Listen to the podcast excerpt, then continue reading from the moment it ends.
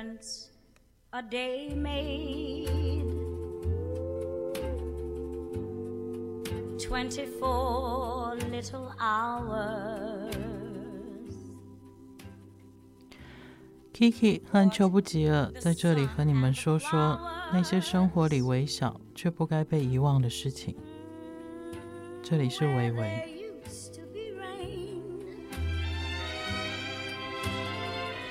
跟秋阿哥其实有一段时间我们没有来录音了，然后呃这段时间其实因为已经有几集节目已经呃上到各种平台上面，然后会有一些朋友的回馈嘛。那其实我自己在听的时候会觉得，就是我们讲话的速度似乎比一般在广播节目的主持人要快一点点这样。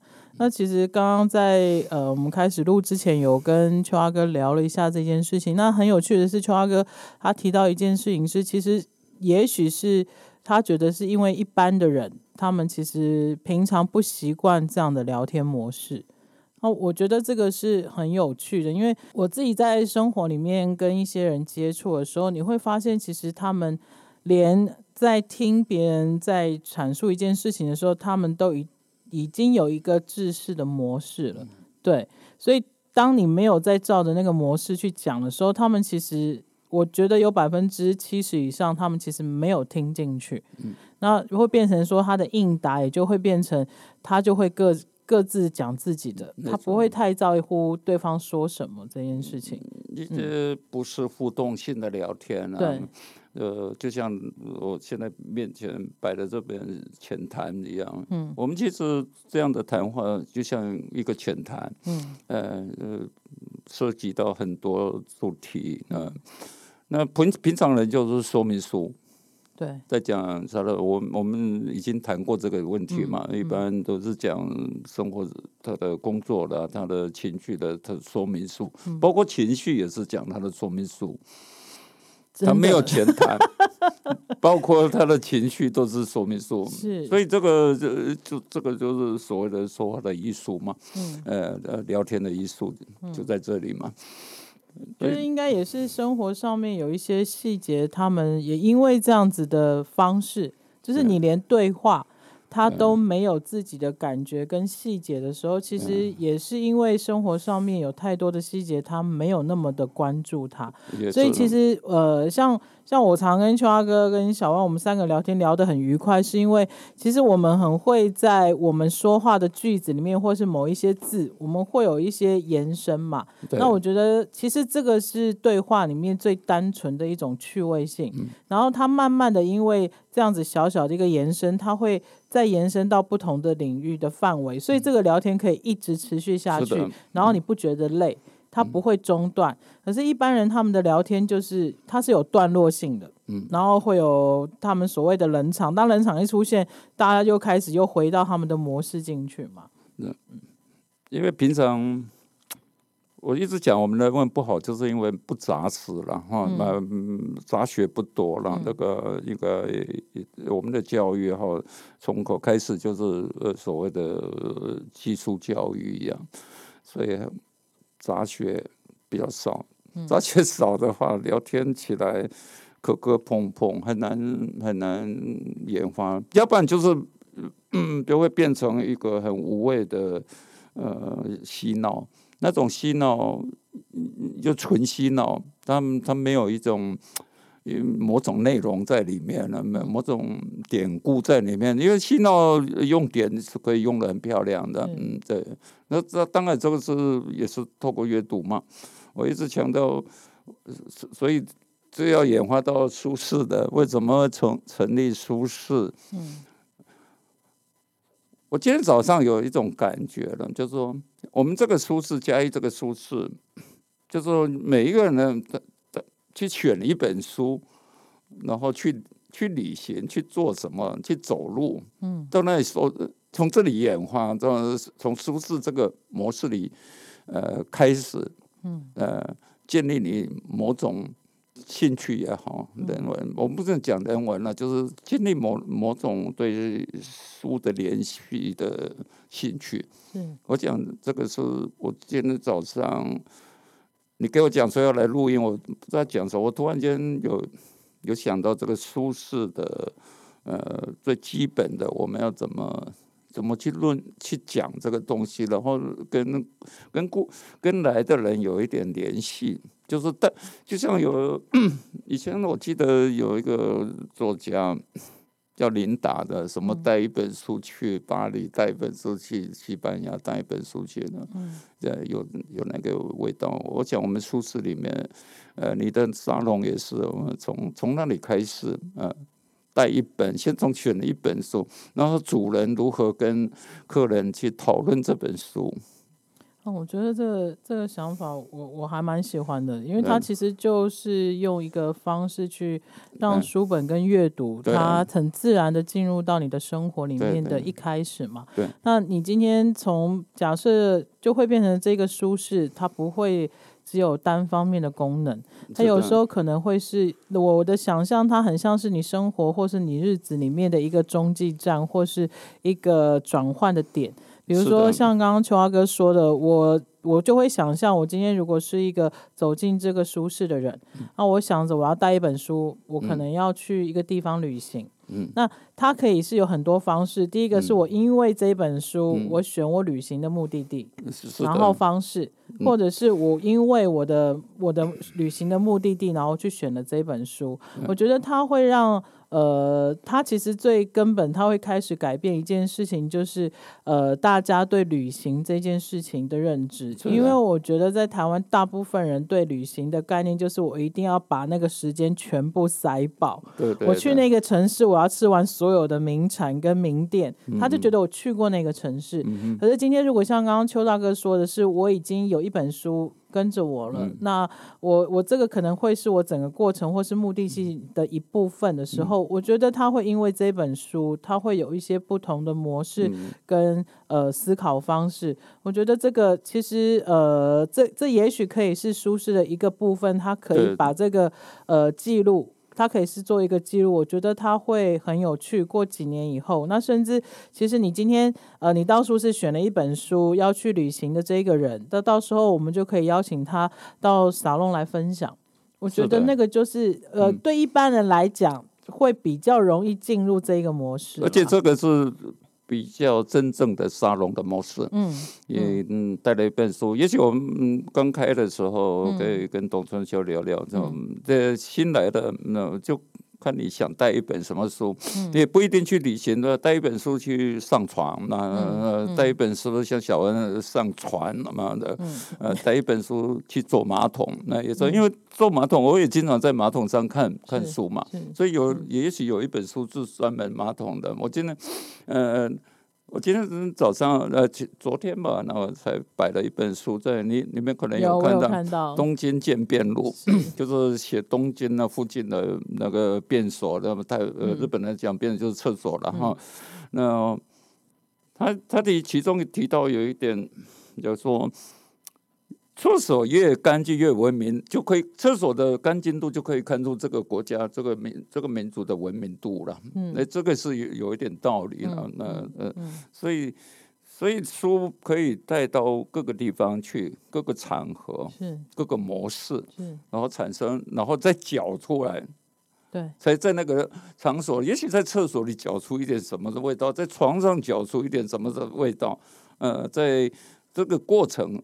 很重要，我觉得这个就会打破现在一般人对读书会这件事情的模式，他会真正像秋华哥刚刚说的，他会是一个很粗略的沙龙的那种起步，因为。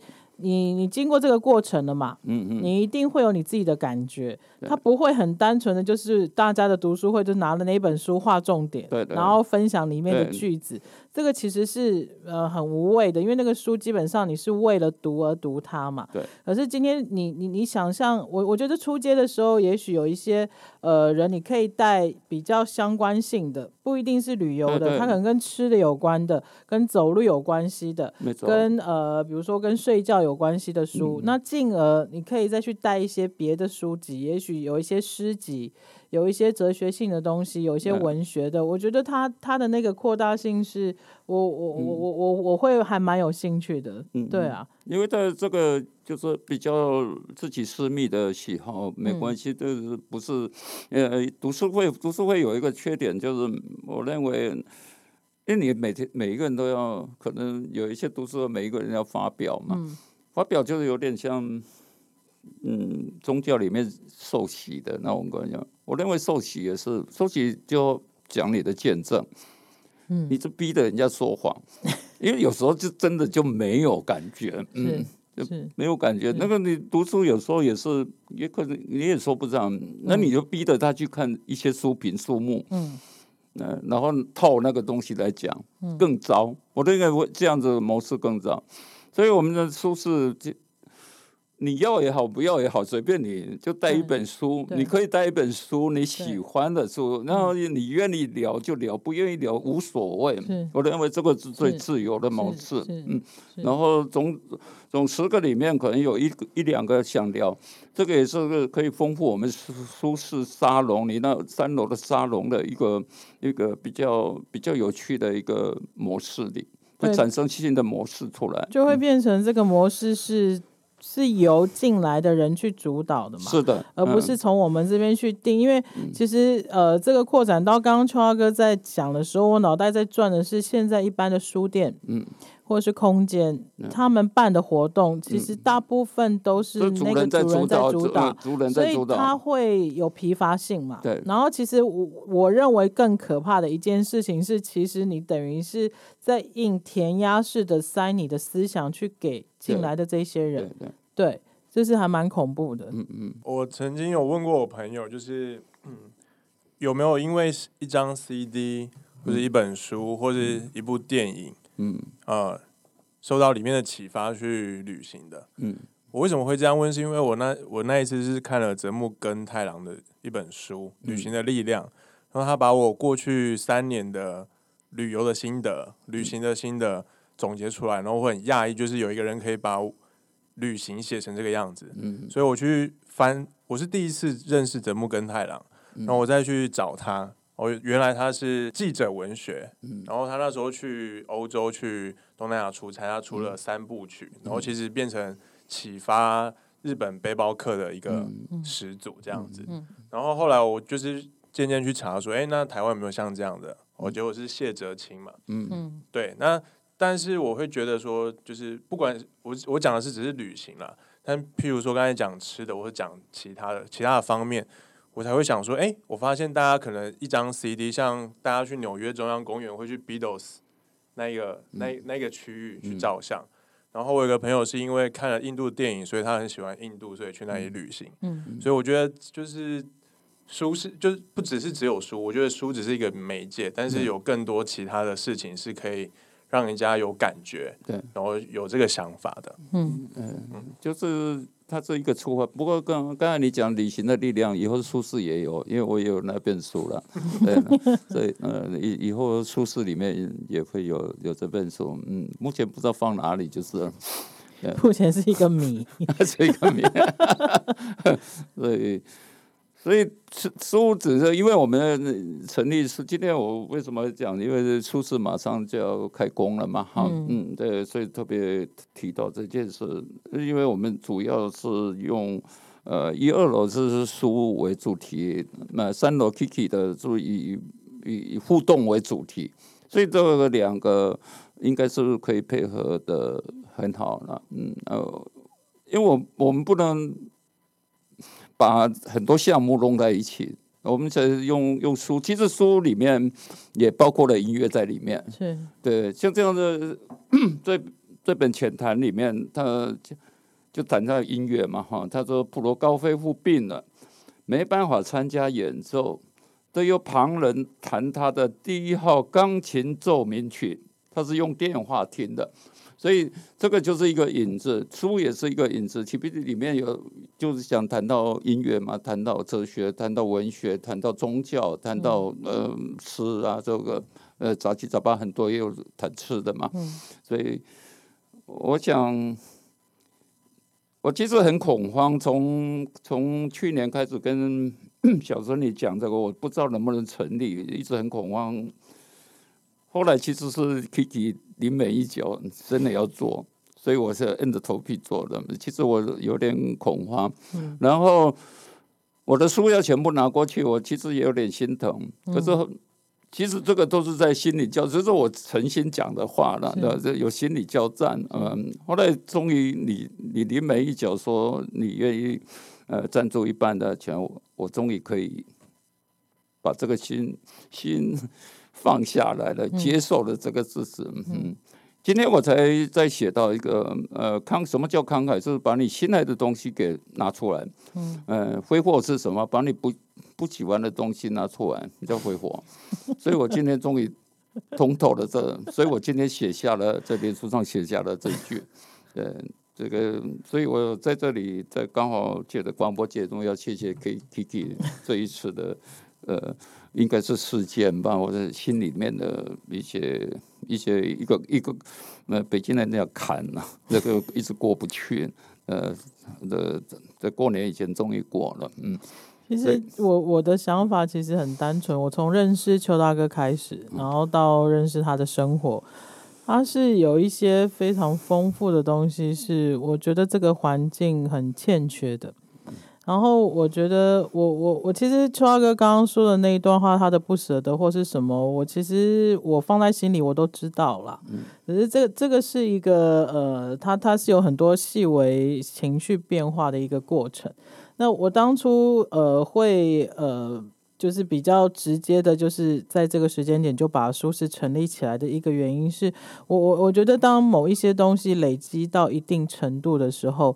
它其实需要一些呃动作或是一些过程，然后让那个地方清空之后再进来新的东西。因为秋阿哥他这他这一段时间他的人生非常丰富，然后他因为他自己性格跟他本身的条件，他他累积了非常多一般人没有接触过或是听过的经历也好，或是他。实实际实质上的物件也好，包括书，我觉得这些东西如果可以好好的被安置，然后用一个好的方法，也不要说是分享，至少从他的家里面拿出去这件事情，我觉得呃，我我我其实是用一个呃朋友的角度去做这件事情的，因为我我觉得呃有一些循环是好的。然后也因为这个动作，其实我们就会开始思考，这个东西做出去以后，书拿出去了，我们做什么？那这个舒适我们要它做什么？我觉得它会让的生活里面会有一些新的、不同的互动，跟新的东西进来。要不然，我觉得其实，嗯，我我觉得像邱大哥他们这一类的人，在台湾这样的环境太辛苦了，太辛苦了。他他其实一直长久以来在写的，呃，不管他脸书上面嬉笑怒骂，或是震惊，或是浪漫的那些文字，他做的事情其实都只有一个信念，就是他只是想要让别人知道。嗯，有一些不同的方式而已。那他的书也是。那我很期待这个书是，是因为秋阿哥的藏书跟呃一般你去看的书店或者是独立书店绝对是不一样的。对，那那那个真的就是一个主人他。他他他珍藏的那些东西，它里面是有很多细微的东西。那我我觉得这个东西拿出来，然后其实呃，然后再加上小雨帮我们做的空间，我会觉得这个书是在台湾，它真的其实它应该真的应该要早一点出来，因为它会让更多人看到各个方面的各种可能性。各种可能性，然后我我觉得一直以来我，我我我非常非常喜欢邱大哥，是他他是一个非常浪漫，可是他他会很真诚的去把他的感觉说出来的一个人。这种事情对我来说，他是一个非常慷慨的人，因为他会把他自己各种情绪，他会不讳言的去分享给别人。其实这种东西对我来说，他对一般人来讲会是一个很直接的感动。就像他刚刚说的那些书，他拿出来，他是有点不舍的。我觉得这个东西，一般喜欢书的人，光听到这一个，我觉得他他他对新书的连接会是不一样层次的。其实那那个空间主要经营的是董春秋啦，那她是秋阿哥的小孙女。那这个年轻小女孩，我认识她不是太久。可是她有一个非常特殊的就是，当然她是我们不同世代的人。等于是这个舒适是三个不同时代的人在做这件事情，那这个是很吸引我的，这是非常吸引我的，因为我们会有不同的理解跟不同的方式去想要去做这个空间也好，或者是诠释书这个东西也好。那董春秋其实他他很有趣的是，他念哲学的，他的语言跟文字是非常特别的，他是非常特别的。那他又有办法去跟他们那个时代的人沟通。这个是主要的，因为我我好像很比较少，比较难跟新时代的人沟通。嗯，所以他的名字就是懂，我我我感觉他懂，是代表了我懂。嗯，呃，春就是他，因为他刚年轻嘛，春春天呢，嗯嗯，那 Kiki 你就很委屈的当了秋。为什么不是邱大哥的邱？What the sun and the flowers where there used to be rain。不过其实是这样的，应该调过来，没错了。那。那个 Kiki 是蛮懂的，那你你看他刚才讲我跟春秋，呃，他很通透。那我是已经进入秋天了，而且是呃那个呃深秋了，然后还不是呃那个。干嘛这样？我真的最喜欢秋天了，我觉得秋天是四季。其实秋天真的是很美了，尤其在纽约住过的，这秋天真的很美。那因为它它这个四季分明的那个的到 Upstate New York 那它那个。呃，枫叶的层次分泌是很漂亮的，尤其纽约上周有一些小湖，那个倒影非常漂亮。我第一次看到的那个倒影的时候，我小时候在，因为我有个叔叔是长老教会的长老，我会去教会也是因为要拿卡片，呃，那个卡片就是有那种那种秋天，呃，温带气候秋天的，呃，出国以后才真正印证到看到那个。秋天真美，因为我们基本上没有真正的秋天在台湾，只有到山上三千公尺以上才有有那么一点感觉。所以，所以董存秋这个名字作为苏轼，真的是也真的是老中青了哈。嗯，对。硬要解释成这样子，那那个书是我的藏书是这样的。我回来以后，我因为写脸书，我都都。我已经没有说什么，呃呃，当然还是比较偏向文学的。嗯、那主要因为写脸书，我有时候买一些很奇怪的书。嗯、我也学着他们那种语言。嗯、我也在慢慢学，因为因为脸书不是一个文学，我一直讲脸书不是一个学文学作品，就像我们这样聊天一样，我们呃很随性的。那我写了十年。一直想突破自己的，所以有时候还是会去看别人。他尤其是年轻一辈的，你讲年轻一辈，我会经常买一些年轻一辈觉得很奇怪的，可是后来还是学不来，一直还是回到自己的模式里面去。这个就是因为，呃，你说要突破很难了，啊。呃，我那天在脸书上讲，嗯，超越这个东西要越轨啊。呃，没有越国就没有创作，没有创作就没有艺术啊。那那我我我那天也深深觉得这样，就是我有时候那个句子就是在呃，在这个在在在写脸书挣扎的时候想出来的，嗯，就是有这种感触了。呃，当然我一直不承认我那个脸书是一个文文章啊，我每次说我写的文句是一个一句一句的，因为呢。呃，都写出我心里的一些感想啊，一直一种凝练出来的。呃，虽然不是什么很高很高超的，像木心这样的很，有韵味的语言，可是我已经尽我 do my best，那么就这样的。可是，可是我觉得像刚刚秋华哥讲那一段，他光是因为脸书，脸书。其实我听起来，我觉得脸书其实是一个媒介啦，它也可以是一个目的嘛。嗯、那秋华哥为了这个媒介、这个目的，他脑袋里面转的那些，不管是各种情绪也好，我觉得其实作为一个人呢是很过瘾的。那你要当一个这样的人的前提是什么？你脑袋得要很多东西可以让你搅嘛。对，那很多人其实他没有，他没有这样的东西，他没有，他他的脑袋里面已经。我我觉得我我我我会想到一般人里面的脑袋真的很像秋华哥常常在形容我们一般人家庭的那种摆设，就是一模一样嘛，一定有个电视柜。沙发一定对着它，就是这些格式已经在脑袋里面了。你再怎么搅都是那些东西。那有什么东西它可以让那个空间是更丰富的？除了阅读以外，我觉得阅阅读它可以是一个起步，它可以是一个媒介，它也可以是一个转环的地方。那当然，像刚刚小万分享的音乐也是，或是我我热爱的任何一个东西都是。我我觉得大部分台湾人对很多事情。都不大钟情，嗯、对，非常容易变形，没错，忠诚度都不够，对对对，所以就没有那个厚度出来嘛。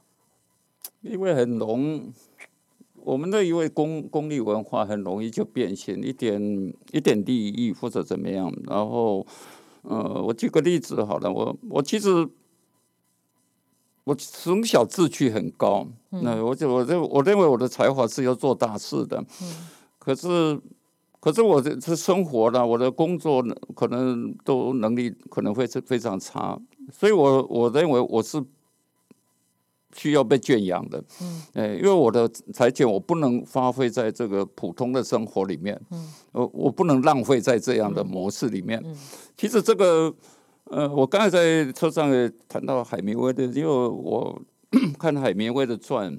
而且海明威很奇怪，我跟他的一个孙女，哎，在纽约的时候还是我的顾客，嗯嗯，后来自杀了。嗯、他们家有一种存在，嗯、海明威就是有有那么一点，那个在在车上有提到一点，就是他他从小也是有一种英雄主义、冒险主义，他认为他的才情是不能发挥在普通的生活里面，嗯、他需要被人家呃这样，所以他他都有人。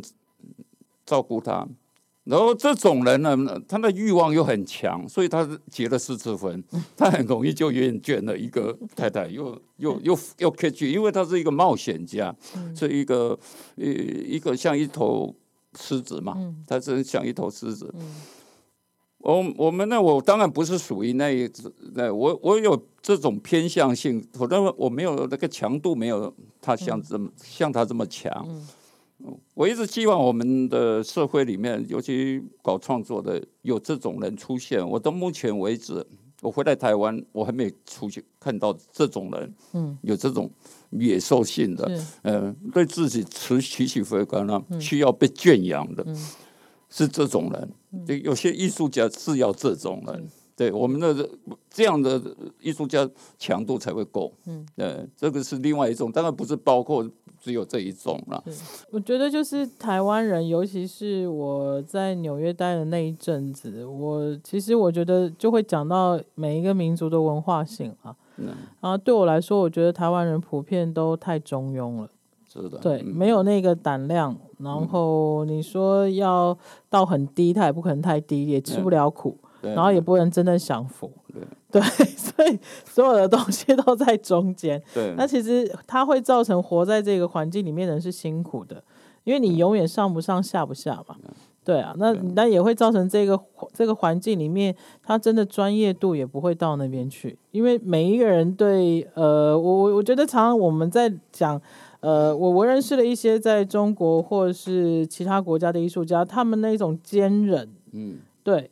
连我自己听了我都会害怕，因为我没有办法。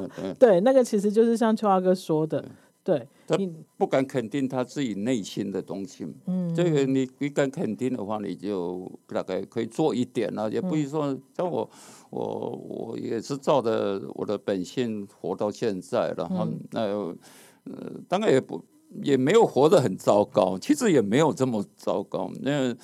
嗯，我是一个，我以前就讲过不不工作主义者。呃，其实不过，上次我们已经谈过，又要重复，因为不工作比工作还要累，那、啊、还要困难。啊、那这个我我基本上也做，也达到了一点我我我需要的目的了。嗯，嗯，可是这个表示说，在人家认为很荒诞的事情，不一定是荒诞。是，对。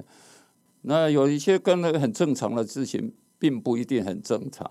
所以其实到最后决定这件事情好跟坏，嗯、或是怎么样，都是你自己嘛。没错，真的都是你自己啊。对对啊，你就像你刚刚说的，你内你内在够不够坚强这件事情，对，对你对你做的事情，你自己要先认同嘛。那这个东西其实它会需要很多的支持。那我说的那个支持，不是大家想的支持，不是说家人朋友的支持，不是，是你要靠各种呃各个方面吸取能量或者是养分去支持你，这个东西才会长久。你如果去依赖任何一个人对你的支持，你有一天就会倒向一边。尤其大概亲朋好友的支持，大概很难。这个第一个面对的反对声都是亲戚朋友，是，所以你你一定要突破这个东西，而且要非常坚强的突破这个东西。嗯、你没有坚强突破东西，你第二关就过不了。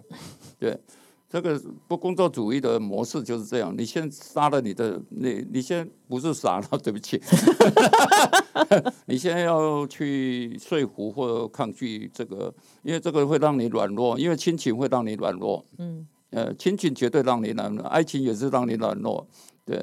那你要如何去变成坚强？嗯，然后让他们了解你，这个是一个最困难的事情。有时候朋友还还比较能说服，亲戚最难去说服这一点。嗯，因为因为他们爱之深责之切，然后他们已经社会的价值观已经既定，尤其在华人社会，它只有一元化的呃。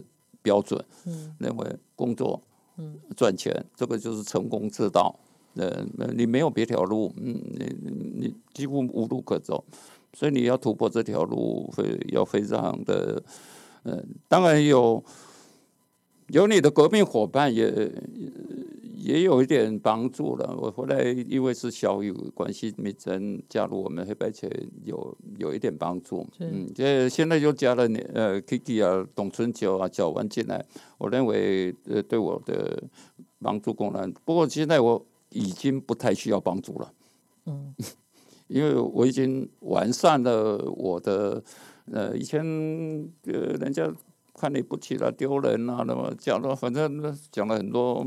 背地里讲了很多，认为一个男人，嗯，这么一二十年都不做事嘛，然后呢，后来慢慢的也突破了自己，现在比较坦然一点了，嗯，对，嗯，嗯，我其实不是很，今天本来不想来录音，嗯，因为我今天不知道为什么早上起来有点感伤，嗯，那我我其实骨子里不是说讲不出来，就有点感伤，所以讲的。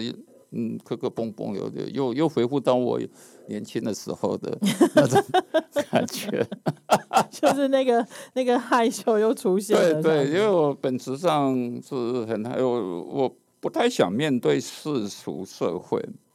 对，我从小跟我父亲一样，不不是很喜欢面对世俗社会。我可以跟人家聊天，也可以聊得很愉快，我也有能力社交，可是我骨子里是不爱。我不知道，也不是不爱，还是我在面对这个的时候会尴尬。我不知道尴尬什么。嗯，呃，我每次看到一个新的人介绍给我，呃，像昨天在一本书店，Kiki 介绍一个一个一个一个女 女士，我也是有点尴尬。那呃，不知道为什么，后来她又说要给我合照，我更尴尬。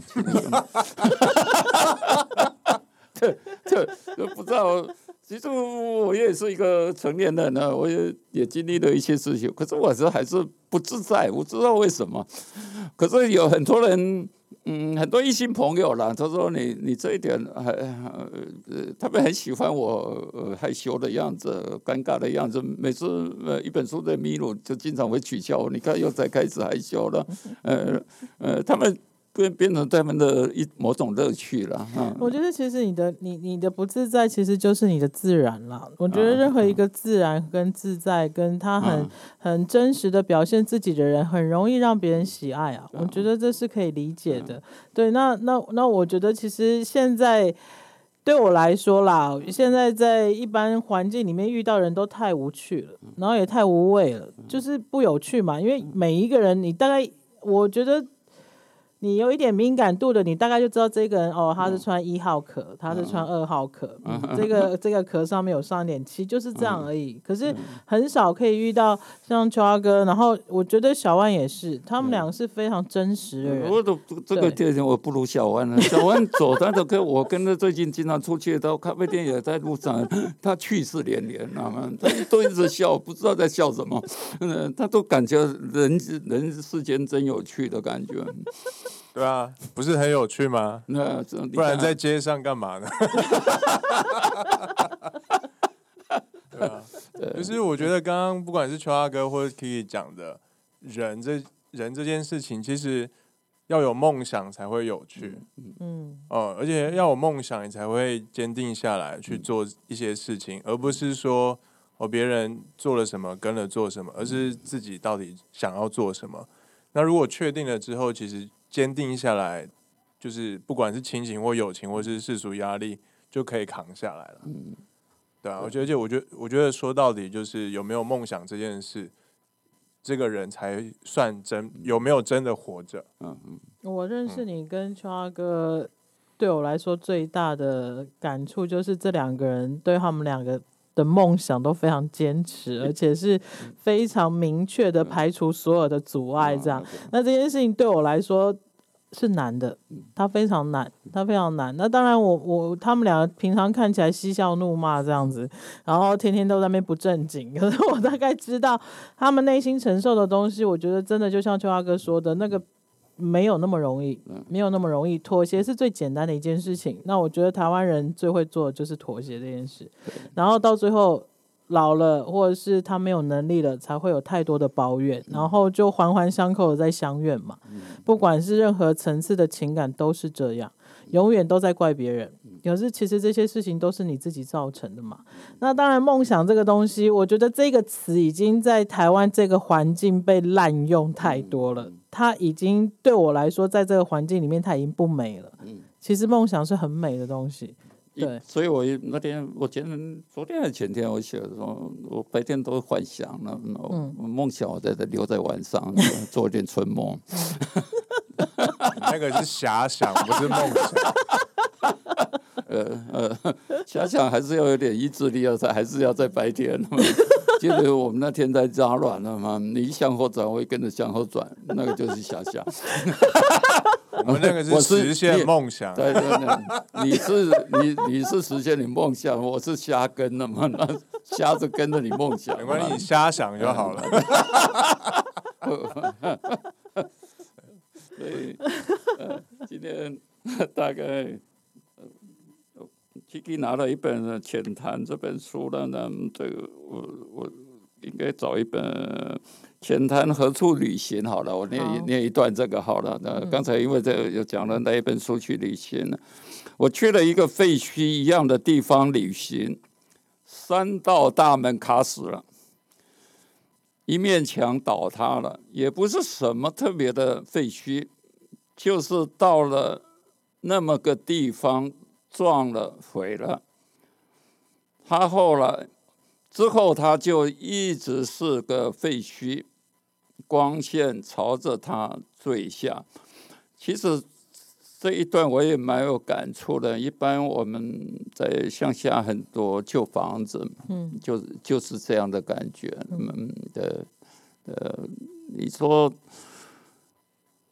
现在在台湾呢，尤其这种。所谓的旧房子，我那天前呃上个月哈，我到旧市区去，有一家有一段是火灾烧掉的，有一个是千悦百货的，里面都是壁画，其实那蛮有意思的，你们应该去看看那个那个蛮有意思。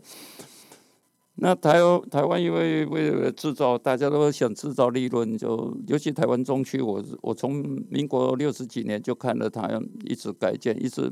他们因为是没办法改建，有的是因为兄弟的关系或者家里就是那个什么权权杖的关系，然后就放一把火烧掉。台中旧市区的火灾是特别的有名，从民国六十几年到现在，那、哦、前一阵子还在烧那个那那我那天找的那个，都都一般用火把它烧掉，要不然就是要列入古迹把它烧掉。嗯、对，因为我。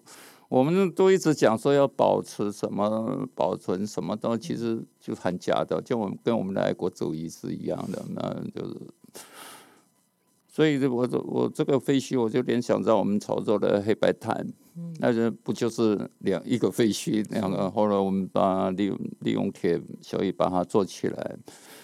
其实这种小事，我们应该多一点人去做这这种很微不足道的事情。我们都华人经常讲很多很大的事情，其实其实都做不到的。对。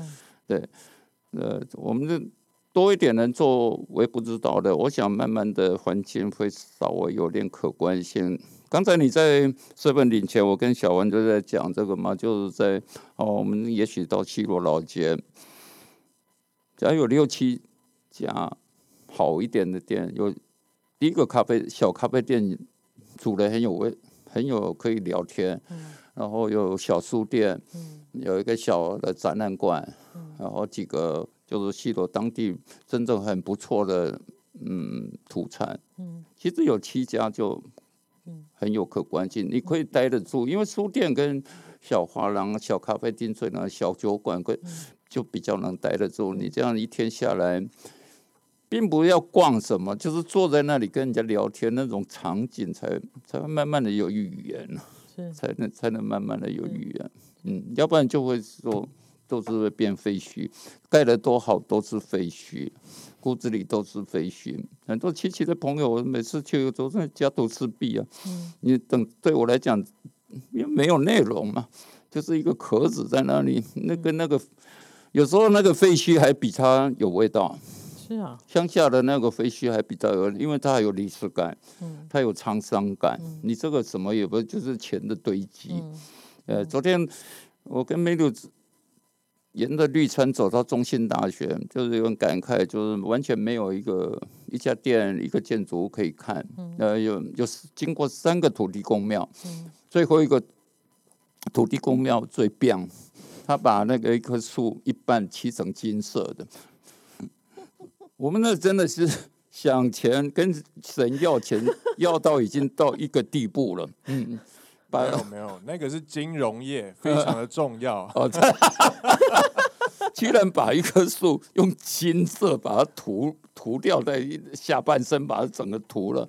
呃，改开我说三个人哈哈大笑说：“这我们真的是想钱想疯了。”我我们唯一的结果，我们经济也没有造成很大的起机嘛，也没有像犹太人那么控制了全世界的金融，那个也没有那。呃，这是小鼻子小眼睛的，在那边弄弄那种东西，嗯，看了也真的很难过，嗯。其实这种东西前几集我们好像聊过嘛，我一直觉得一个真的很厉害的。呃，股市操纵手，或者是真的在金融业上面叱咤风云的人，嗯、我觉得他的美感得要有一定。是的。那有美感的人，就表示很基本的，他对生活的细节、对人的观察力是很精准的。我就一直讲说，在在台湾当校长、当主官的美学不够，绝对不能让让他们当主官嘛。对，因为都会害了很多嘛。昨天我进去中兴大学的时候，我看到有一个很大的 building，就是整个就是一个中型的炼材机构的建筑，还不是大型的，那那 就是那种中型炼材机构，那那种格局，那种那个那个那个建筑物的糟糕性，真的，因为。普遍来讲，底蕴不够的时候，当你在讲现实面的时候，你真的只能用利益去挂钩它。是的。你今天如果营造了一个环境，甚至你做了一些呃事情出来，其实你会让人家打从心里面去感动的时候，我觉得现实面任何一个人都是愿意付出的，因为他能够享受到那个实质的东西嘛。嗯、那现在所有台面上在瞧事情。他们就是在瞧表面的东西，没错。那这种东西就越来越糟嘛。嗯，对，我觉得这对我来说都是相关的。那我要讲一件事情是，是我我真的其实已经好几集，我们一直在讲美感跟美学这件事情，其实真的不是大家想的这么遥远的东西。它没有遥远，它只是让你，你其实一开始就是你生活里面，你从最基本的食衣住行，你好好的去吃一个东西嘛。你好好的让你的环境是舒服的，其实那个就是美感。那个就是美感，那个也是每一个人都能做的。没错。那也像秋华哥刚刚说的，如果每一个人都愿意从很小的事情开始去做调整，我相信那个联动性是很大的，它是很大的。那呃，我记得前几天在跟小万聊天的时候，呃，我好像聊到说，其实我是对我自己圈子里面的人是没有兴趣的，嗯，就是文化圈的人，因为我觉得我要花太多。时间去，我我不想要跟他们做任何角力的竞争啦，因为我觉得很无谓。我对其实这个圈子以外的，我们所谓的一般大众的民众，这些人我是有兴趣的，而且我觉得相对来讲，他们的接受度是高的。只是你用什么样的方法去告诉他各种事情的可能性，那这个也是我当初会很开心可以跟秋阿哥做这个广播节目。那再接下来，当然就是熟识。我觉得，我希望的跟我，我其实一直觉得那个东西它的扩散力是很大的，可是它不会快，可是它对我来说，它是我愿意去付出跟我会有期待的东西了。And the difference is you.